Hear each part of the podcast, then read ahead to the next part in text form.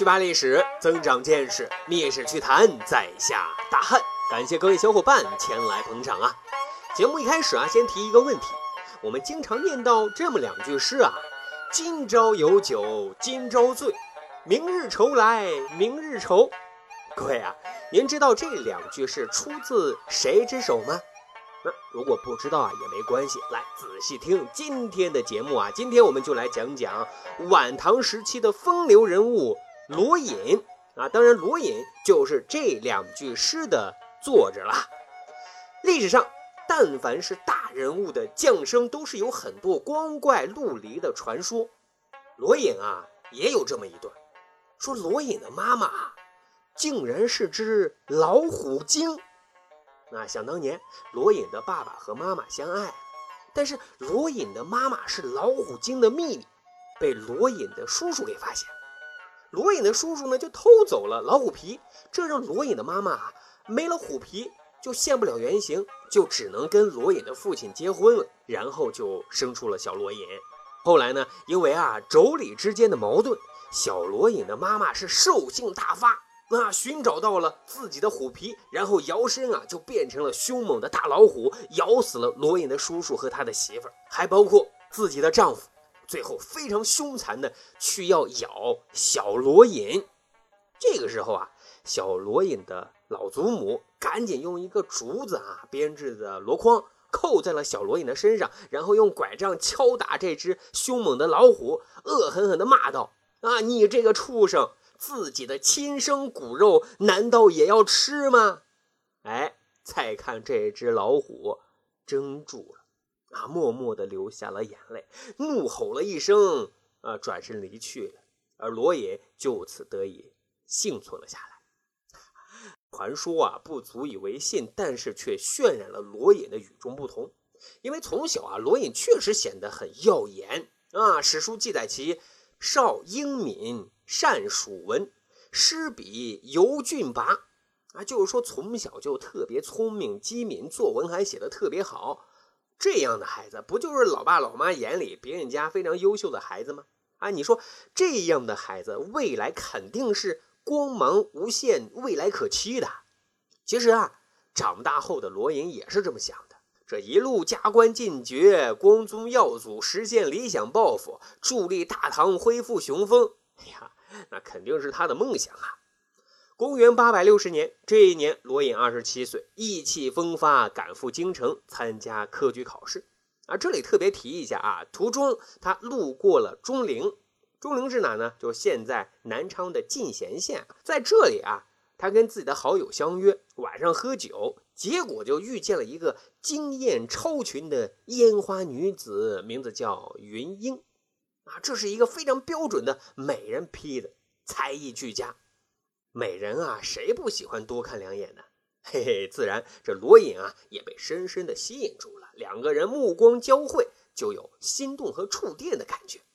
可是罗隐知道啊，他不是来此地花天酒地的。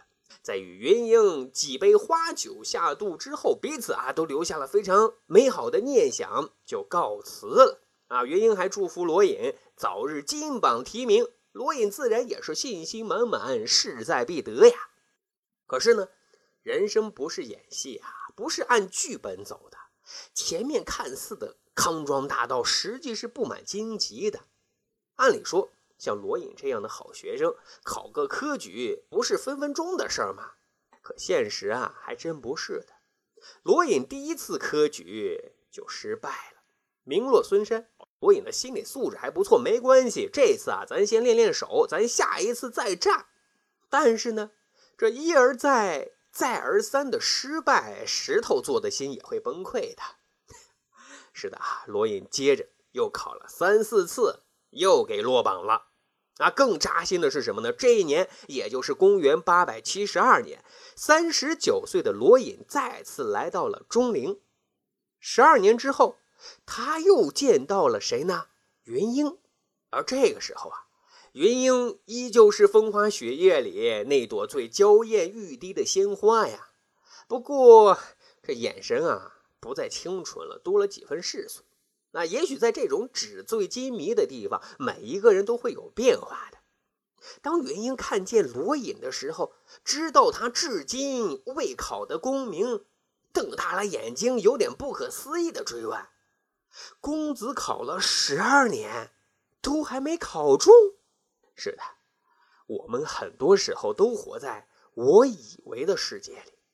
元英以为凭借罗隐的才华，早就应该考取功名了，现在仕途应该也混得不错了。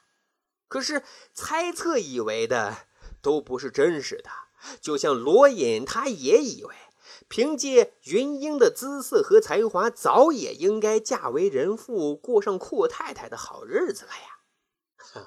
他也没想到，云英仍然混迹于风月场所，于是他就写了一首诗：“钟灵醉别十余春，重见云英。”掌上身，我未成名卿未嫁，可能俱是不如人啊！嘿哈，的确啊，我们都是有故事的人，也都是不如意的人，谁呀也就别笑话谁了。但是啊，这再不如意也改变不了罗隐对于仕途的追求。于是他又紧接着向第五次、第六次、第七次、第八次科举考试发起了冲击。但是啊，只能说理想很丰满，现实很骨感。罗隐依旧是名落孙山。这里啊，咱们就不得不讨论一个问题了：罗隐这算是江郎才尽吗？怎么就考不上这科举呢？其实后世有过分析啊，大概有两个原因。第一啊，就是说虽然罗隐他很有才华。但是啊，根据旧五代史中的记载，说罗隐名于天下，尤长于勇史，然多所讥讽，以故不中第。什么意思呢？就是说啊，他考试写申论的时候，给当政者都是冷嘲热讽的差评。你说主考官会喜欢这么一个刺头吗？啊，这是第一个原因。第二个原因啊，是因为罗隐的长相。啊，有点对不住大家，有多难看呢？这里头有一个故事啊，说当时唐朝的宰相郑田的千金小姐无意之中就看到了罗隐的文章，深邃的思想，曼妙的文笔，千金小姐迷恋的不要不要的，立刻啊就成了罗隐的小迷妹了。他还专门安排人收集罗隐的作品，的确啊。在千金小姐想象中的罗隐，应该是一个集才华与样貌于一体的超级欧巴呀。有一次啊，老爹郑田呢就专门约罗隐品茶，他的千金小姐啊就躲在屏风外偷看，这小心脏啊跟兔子一样扑通扑通的直跳啊。直到罗隐落座，千金小姐看清了罗隐的真容颜之后，原本满心欢喜和期待的心情瞬间就石化了。拉个大长脸就回到自己的闺房，转身还让人将自己收集罗隐的诗文全都给销毁了，心里一直还嘀咕啊，天底下竟然还有长得跟外星人一样的，嘿呀，从此就断了所有的念想了。各位啊，古代也是看颜值啊，你想想，科举为官讲究身颜舒盼。身，它不仅仅是身体健康啊，还有相貌堂堂，你得有官样啊。因此，就猜测罗隐这长相就特别难过这一关。各位啊，你说一个人对一件事一直在努力，可一直不得，这心态能没有变化吗？那肯定有啊。那怎么调节自己呢？罗隐。有自己的方式，他就利用自己手中的笔化作武器，针对当时的社会矛盾和问题，写了一篇又一篇辛辣讽刺的文章，然后合订成集，取名为《禅书》。禅啊，谗言的谗，说的是什么呢？比如我们熟知的“采得百花成蜜后，为谁辛苦为谁甜”，这讽刺的啊是吃人血馒头的那些贪官污吏呀。他还心系苍生啊！都说瑞雪兆丰年，可是他却担忧地说啊：“长安有贫者，为瑞不宜多。就说啊，雪下的太多了，车上长安城里那些贫苦大众还怎么生存呢？还有啊，他特别针对红颜祸国的说法提出了严厉的反对意见。他提出：“家国兴亡自有时，无人何苦怨西施？西施若解清吴国，越国往来又是谁？”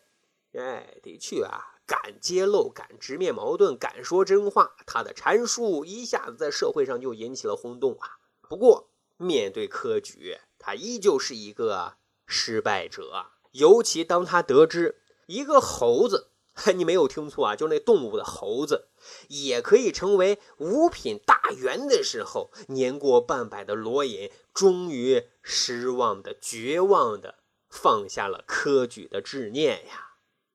怎么回事呢？当时黄巢起义。唐僖宗带着后宫佳丽赶紧跑路，随行当中有一个伶人，是个耍猴的。那猴子被训练的特别精明，可以作揖上朝。哎呀，唐僖宗高兴的不得了啊，直接就给猴子赏了一个五品官职。罗隐听说之后啊，那个气呀，自己辛辛苦苦的考科举，到头来还不如一只会耍怪的猴子呀。无奈的罗隐一头就扎进了深山里不出来了，过起了隐居的日子。直到后来黄巢起义被剿灭，罗隐才出山谋生。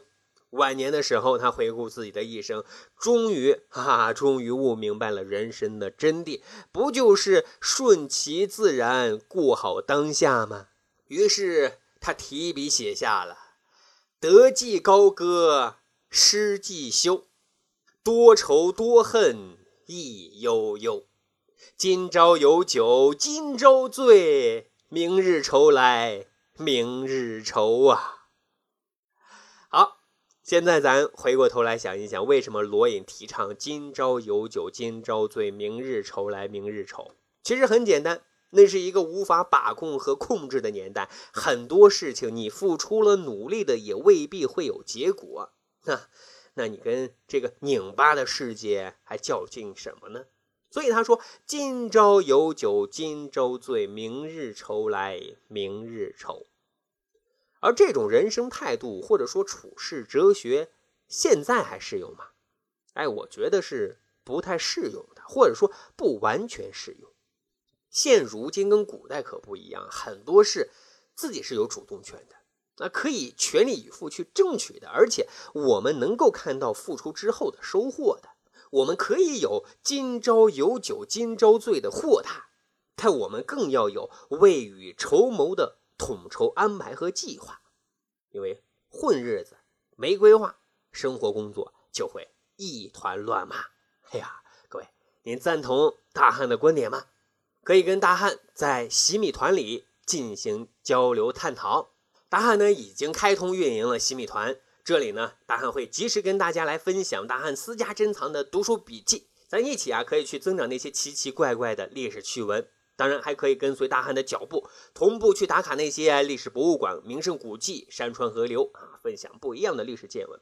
最重要的是呢，可以免费畅听《密室趣谈》所有的付费节目，有机会获得《密室趣谈》周边的小礼物。